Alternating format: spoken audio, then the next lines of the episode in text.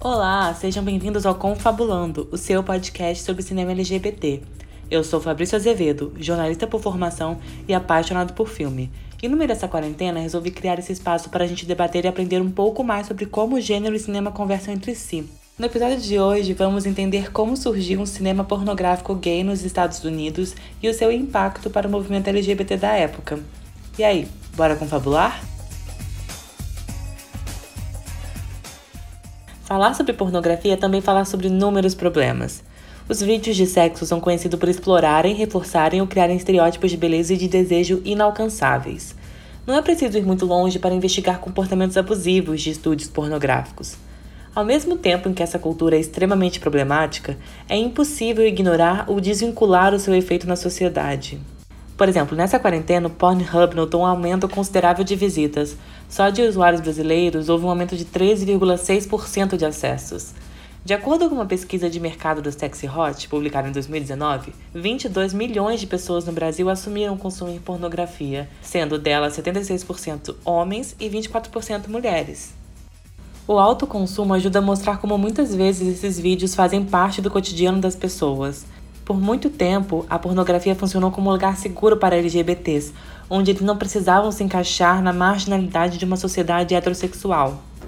Imagina só, como eu falei nos primeiros episódios, nos anos 60, 70, os gays ainda eram muito marginalizados nos filmes, com pouquíssimas exceções. Na pornografia, eles podiam falar sobre os desejos, sobre a vida deles e sobre a cultura, o que eles estavam vivendo na época, sem nenhum diretor ou roteirista heterossexual para mediar essas questões. Então acaba que por muitas vezes a pornografia gay funcionou como um porta-voz de uma comunidade. Isso a gente já consegue perceber nos anos 40, com Bob Miser. O fotógrafo criou a Athletic Model Guide, que aqui a gente vai chamar de AMG, uma publicação com fotos de modelos atléticos, normalmente com sungas, shorts curtos ou tangas.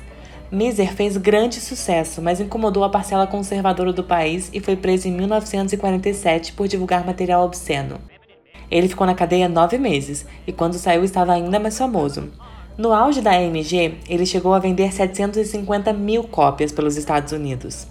Seu trabalho inspirou diversos artistas nas décadas seguintes e criou a cultura do beefcake, modelos musculosos posando com pouca roupa. Mais tarde, isso influenciaria o início da pornografia e também do desejo homossexual. É claro que alguns atletas até podiam comprar as revistas de Miser para se inspirar, porém boa parte de seu público era formada por homens homossexuais que gostavam de admirar esses modelos. Durante os anos 60, além da revolução sexual, as leis de obscenidade deram uma afrouxada. Isso fez com que ficasse bem mais fácil produzir conteúdos sexuais, ainda que as filmagens de sexo explícito fossem estritamente proibidas. O que, que era sexo explícito naquela época? Era uma filmagem focada na penetração, no sexo oral, nessas ações. Assim, fora isso, o softcore, que a gente chama, né, que é uma, uma simulação do sexo, mas sem mostrar exatamente os órgãos, um entrando no outro, isso rolava. Em 1963, Kenneth Anger lançou Scorpio Rising. O curta-metragem tinha um forte teor homoerótico e criticava a classe média dos Estados Unidos. Na obra, ele mostra uma gangue de motociclistas em Nova York, usando roupas de couro e enfrentando policiais com bandeiras do nazismo. Era claro ali uma sexualização do que era marginalizado. Mas ainda que a sociedade os rejeitasse, eles tinham naquele espaço sua liberdade. Quando a gente fala aqui de homoerótico, a gente fala de uma construção imagética. Não necessariamente existia um beijo entre homens nesse filme, mas sim um olhar de desejo e uma sexualização do corpo masculino para um outro homem. O filme fez muito sucesso entre os críticos e admiradores do cinema de arte. Houve boatos que ele era transmitido semanalmente nos bares gays do país. Artistas como David Lynch, que dirigiu Twin Peaks, e Martin Scorsese declararam terem sido influenciados pelo filme. Mas enquanto Scorpio Rising foi aplaudido por alguns artistas da época, o longa Flaming Creatures, lançado logo no ano seguinte, não teve a mesma recepção. Dirigido por Jack Smith, o filme usava cenas desconexas de orgias, propaganda de batom e terremotos. Bem, não precisa nem dizer que a obra causou, porque ela usou drag queens, travestis e pessoas andrógenas e intersexuais todas fazendo sexo. Isso para a sociedade da época era extremamente chocante. Para vocês terem uma ideia de como Fleming Pictures foi polêmico, em 1964 o filme foi exibido logo depois de Um Chant de Amour, né, que é um filme do Jean Genet, que era um filme gay da França. E durante a exibição, a polícia invadiu o cinema e prendeu o exibidor do filme e confiscou o rolo por obscenidade. Ou seja, disse que essa lei da obscenidade ela estava mais branda porque o Bob Miser consegui, conseguia enviar os trabalhos deles com os homens de pouca roupa e o cinema tinha esse sexploitation que eu falei. Mas ao mesmo tempo, isso dependia muito dessas máfias locais, dessas polícias locais, né, de como elas toleravam ou não esses filmes. É claro que aqui, como em todos os casos, a censura só aumentou a fama Muitos críticos colocaram esse filme como um símbolo da revolução sexual. Aliás, foi Fleming Pictures que inspirou diversos curtas e longas de Andy Warhol. Dentre eles é importante destacar Chelsea Girls e Blue Movie.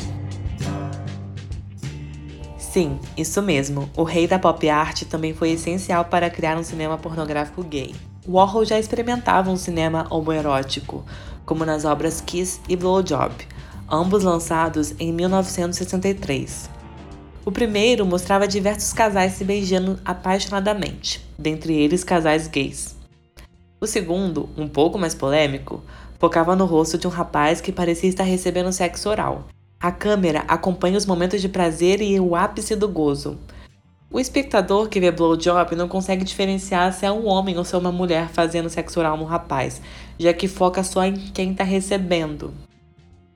A partir da influência de Flaming Creatures, Andy podia ir além.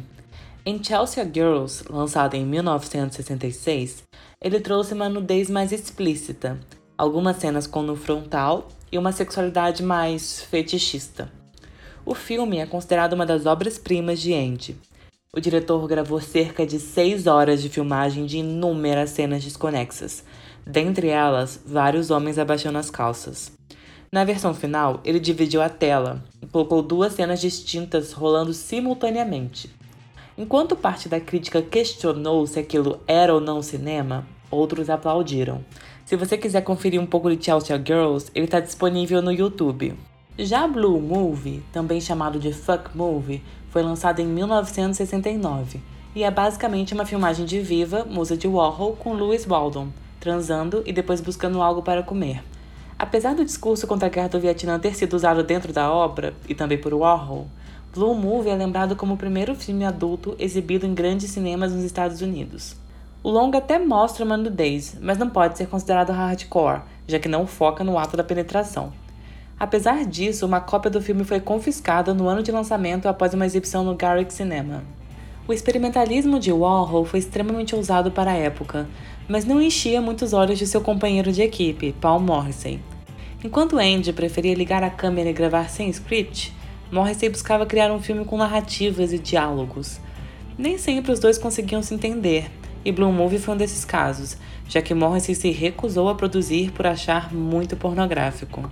É inegável que trabalhar com Warhol trouxe um grande repertório para Morrissey. E um ano antes do Blue Movie, ele teve a oportunidade de lançar Flash, sua obra de arte. O longa contava com Joey D'Alessandro, um requisitado modelo atlético queridinho das revistas AMG.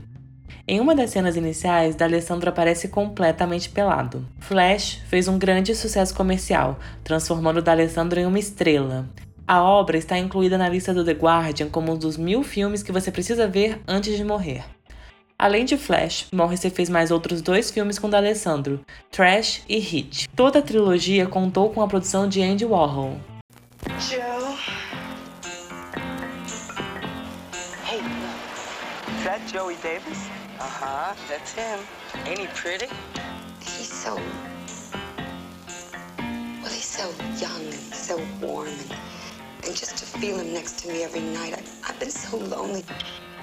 Você deve estar se perguntando por que Deus está falando desses diretores que não eram necessariamente pornográficos.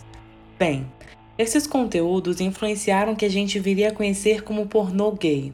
Não por coincidência, a maioria das pessoas que estavam por trás dessas produções eram homossexuais. Tanto Anger como Warhol e Morrissey são artistas que utilizavam o cinema experimental para criticar o conservadorismo e também incluir o desejo entre homens nos filmes. A pornografia criou um espaço de experimentação com outro espectro da sexualidade. Os desejos aqui iam além da procriação, envolviam sexo anal, homossexualidade, sadomasoquismo e diversos fetiches. Esse conteúdo desvinculava a imagem do sexo com o casamento, o que propiciou uma discussão sobre outras questões que eram antes marginalizadas. No underground e na pornografia, os gays conseguiam um espaço que não conseguiam em Hollywood. Após a revolução de Stonewall, o movimento LGBT ganhou ainda mais força e o recado estava dado. Eles não queriam mais ser marginalizados na sociedade, queriam viver com orgulho. Os filmes explícitos ainda eram proibidos. Havia uma lei que comparava os atores pornográficos com a prostituição, já que ambos eram pagos para fazerem sexo. Entretanto, o público e até os diretores perceberam que havia uma indústria que poderia ser explorada com vídeos mais explícitos. Mas enquanto o sexo hétero já tinha um roteiro bem conhecido, como criar um pornô gay hardcore? De que forma o roteiro poderia ser realista e ao mesmo tempo incentivar a fantasia? Até aquela época existiam poucas obras que tratassem de romance entre dois homens, quem dirá do sexo. Bob Miser fazia as fotografias. Warhol usou de algumas imagens homoeróticas, mas não necessariamente desenvolveu um relacionamento ou uma cena sexual exclusiva entre um casal gay. Enger também deixou isso de uma forma bem implícita, assim como Morrissey. Para criar um pornô hardcore, era preciso ser pioneiro, e antes de tudo, era preciso entender o universo homoerótico.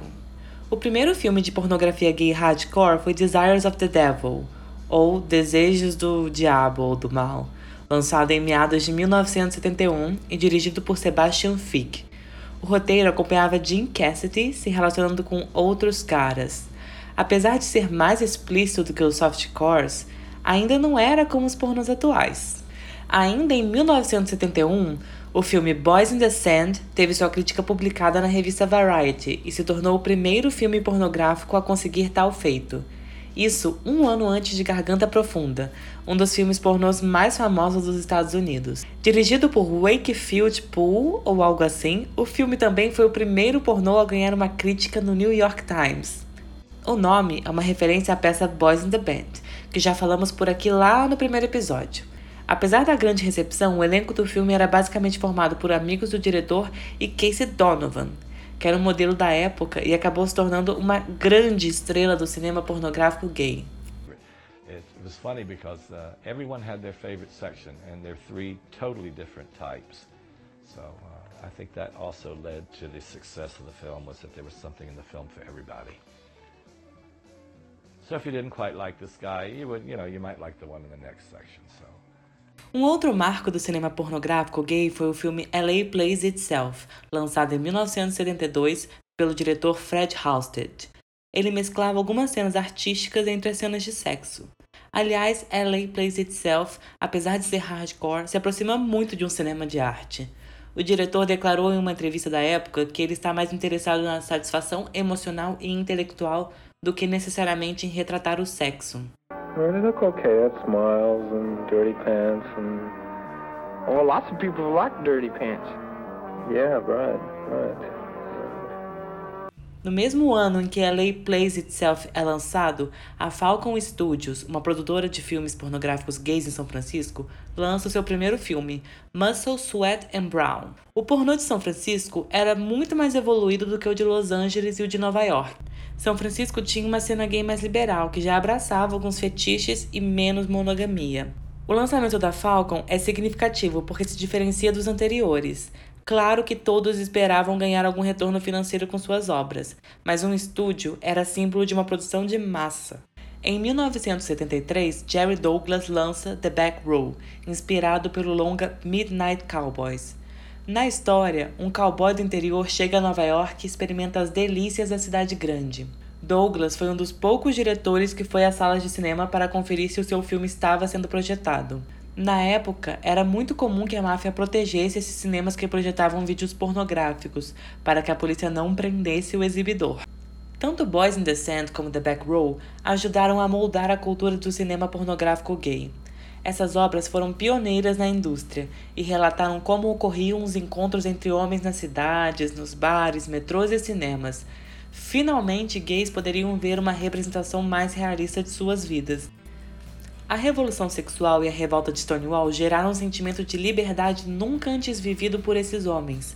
Embora muitos ainda tivessem de viver dentro do armário, era bem mais fácil encontrar parceiros e ter uma vida sexual ativa. Eles podiam falar sobre seus desejos nesses espaços sem medo. Podiam dar as mãos, podiam beijar e podiam existir enquanto seres sexuais.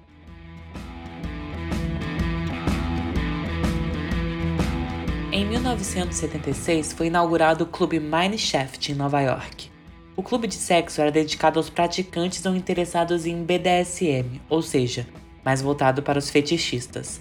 O dono da boate contratava alguns atores pornôs para circularem entre os clientes e manter a fama do local.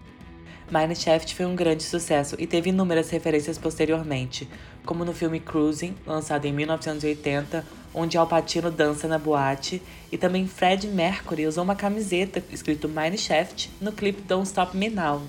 Essa segunda metade dos anos 70 mostra uma masculinização dos homens gays. Eles queriam uma imagem mais parecida com motoqueiros, com profissionais de obra. O objetivo era sair da imagem do homossexual artístico. Eles queriam uma coisa estereótipo de machão mesmo, sabe? Um filme que mostra muito isso é o Kansas City Trucking and Company, lançado em 1976 e dirigido por John Gage. Com personagens hiper masculinizados e inspirado pelas figuras dos leather bars, né, os bares de couro, como Mineshaft, a obra foi um grande sucesso e é considerada como um dos melhores filmes pornográficos de todos os tempos. Gage posteriormente lançaria mais filmes focados nessa cena, apesar de sofrer muitas críticas do movimento LGBT por parecer buscar uma aprovação heterossexual sobre o seu conteúdo. Seus personagens não eram nem gays nem héteros, e ele se diferenciava dos outros diretores por não se preocupar em trazer uma identidade gay ou um relacionamento gay. Gage estava preocupado em trazer sexo e fetiche entre homens para a tela. O diretor representou bastante a identidade de alguns homens gays que frequentavam bares de sexo da época e que não queriam ser associados à homossexualidade. Eles queriam ser definidos apenas como pessoas que gostam de fazer sexo com outros homens. Eu acredito que isso veio muito de uma certa despolitização do movimento gay, não que toda a história do pornô é necessariamente distante da política, mas nos anos 70, algumas lutas de minorias ganharam espaço no debate. Outra possibilidade é que nos filmes pornográficos a representação de homens gays sempre foi mais masculinizada do que os homossexuais se comportavam na vida real. Então se criou uma espécie de culto a esse tipo de homem, que era digno do tesão. Ali no Mineshaft, eles poderiam encontrar os corpos que eles sonhavam e viam nos filmes pornográficos. No mundo de Gage, o melhor sexo era aquele anônimo, impessoal, promíscuo e público. You said it. So when's he gonna be here? We got time. Outro diretor importante desse período foi Jack Davot. Em seus filmes, Davot trouxe os vários clichês que seriam repetidos posteriormente nos filmes pornográficos, como o gay que seduz o hétero e o Michê irresistível. Elogiado pela crítica, A Night to Adonis, lançado em 1978, é considerado uma obra-prima e foi inspirado pela cultura dos cinemas pornográficos e pelo filme The Back Row, citado anteriormente aqui no episódio. Why don't you take off your shirt and we'll get at it? Aren't you gonna ask me how I want it? I don't work that way.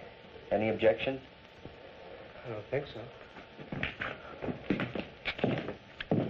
Enquanto esses longas tiveram um grande impacto cultural, a Falcon lucrava com seu modelo de negócio competitivo e não se preocupava muito em ser artística ou exibida em cinema.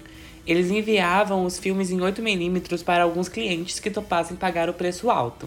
A Falcon se tornou uma produtora gigante em 1977 e eles decidiram produzir um filme pornográfico para ser distribuído em VHS. Eles montaram um elenco de peso, olha só, eles trouxeram Casey Donovan, do Boys in the Sand, Al Parker, que era um ator muito famoso da época, e outros ícones do pornô. The Other Side of Aspen foi lançado em 1978 e se tornou um grande sucesso. O filme agradou tanto a crítica como os consumidores e em 1993 se tornou o vídeo pornográfico mais vendido de todos os tempos. Para Chuck Holmes, um dos donos da Falcon, o segredo do sucesso é tentar gravar as cenas de forma mais natural possível. Outra questão que ele apontou como ponto positivo do The Other Side of Aspen é que os atores eram muito bonitos, eles tinham um tesão entre si e também todos eram versáteis. about five guys this time. They were hot. They were hot guys. They were hot. I mean, uh, you wouldn't believe what happened. You're right, I wouldn't. What happened? Oh shit! I had a hard on going all through the park. What happened? Em 1978, William Higgins, um vidraceiro de Houston, decidiu que deveria fazer um filme pornográfico gay. Apesar de na época ele não se identificar nem como hétero nem como gay, ele frequentava os cinemas que exibiam esses filmes e não se identificava com o que era projetado. Para conseguir realizar seu sonho, ele foi até Los Angeles focar na produção do seu longa. Quando se mudou para a cidade, enfrentou muitas dificuldades, mas em 1979 finalmente conseguiu lançar a sua obra-prima, The Boys of Venice. No roteiro, Higgins explorou a juventude dos anos 60. Na cena inicial, um casal transa usando patins nos pés. O filme foi um sucesso de crítica definitivo para lançar a carreira de Higgins. Ele conseguiu criar o seu próprio estúdio, Laguna Pacific, e se tornou um dos maiores produtores de filmes pornográficos gays dos Estados Unidos. Nos cinco anos seguintes, ele fez mais de 20 filmes. Boys of Venice também trouxe a figura do Twink, que são homens jovens com pouco ou nenhum pelo corporal. Well, you've seen mine. What does yours look like? You want to see mine? Em 1983, Matt Sterling lançou o que viria a ser uma das últimas obras da era de ouro do cinema pornográfico gay, A Matter of Size. O diferencial da obra era a qualidade fílmica. Sterling deixou o som original das gravações e filmou as cenas em velocidade normal. Nos anos 70, a pornografia tinha ganhado um enorme alcance comercial com as exibições nos cinemas, mas ela ainda poderia ser mais lucrativa. No final dos anos 70 e no início dos anos 80, as produtoras começaram a se preocupar em gravar filmes especiais em VHS. Dessa forma, elas conseguiam baratear os custos da gravação e da produção e lucrar ainda mais. Imagine só, antes o lucro dos filmes pornográficos estaria limitado às exibições, ou seja, os cinemas precisavam aceitar exibir aqueles vídeos o VHS teria um alcance ainda maior. Não precisa nem falar que isso foi um sucesso, né? Em 1988, 60% de todos os estadunidenses possuíam um videocassete em casa. Em 1997, esse número foi para 87%. Foi nos anos 80 que a comunidade gay sofreu um enorme baque com o surgimento do HIV. A doença afetou a produção de filmes pornográficos e também a vida sexual dessa comunidade. Se os anos 70 foram os mais intensos pela liberdade sexual e também pelo crescimento do pornô, os anos 80 vieram carregados de culpa. Jornais apontavam que o HIV era uma espécie de câncer gay. Conservadores diziam que aquilo era uma justiça divina para compensar toda a liberdade que eles tiveram nos anos 70. Muitos atores pornográficos e artistas famosos faleceram em decorrência da doença. Bem, não vou aqui me estender sobre como funcionou a indústria pornográfica gay após essa transformação. O importante é saber que em seu início a pornografia foi essencial para moldar os desejos do homem gay, ainda que isso seja passível de crítica. A masculinização, o desejo gay para o homem heterossexual e até uma romantização do abuso e do estupro são algumas coisas que precisam ser criticadas e até abolidas.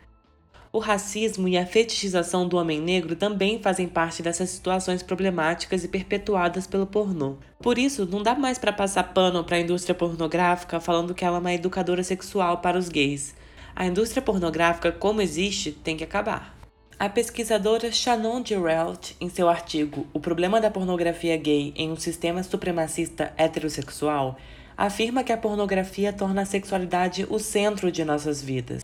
Ela também apontou que em muitos roteiros desses filmes se cria uma relação de poder baseada em um sistema heteronormativo, do abuso do homem, que no pornoguês seria o ativo, para a mulher, que no pornoguês seria o passivo. Eu quis trazer esse episódio para a gente pensar nessa relação de pornografia e movimento gay.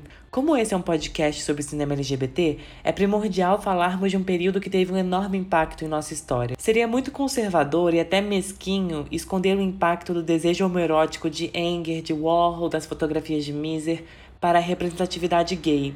Todas as obras que eu citei aqui têm uma importância histórica enorme, mas como sempre, a história LGBT é apagada. Eu espero que vocês tenham gostado do tema. Se vocês se interessarem pelo assunto, recomendo o documentário Ask Anybody, do Evan Purcell, e ele também tem um podcast com o mesmo nome, e também o documentário Beefcake, de Tom Fitzgerald. Siga o nosso podcast nas principais plataformas digitais e também no Instagram, Confabulandopod. Por hoje é só, pessoal. Muito obrigado e até semana que vem.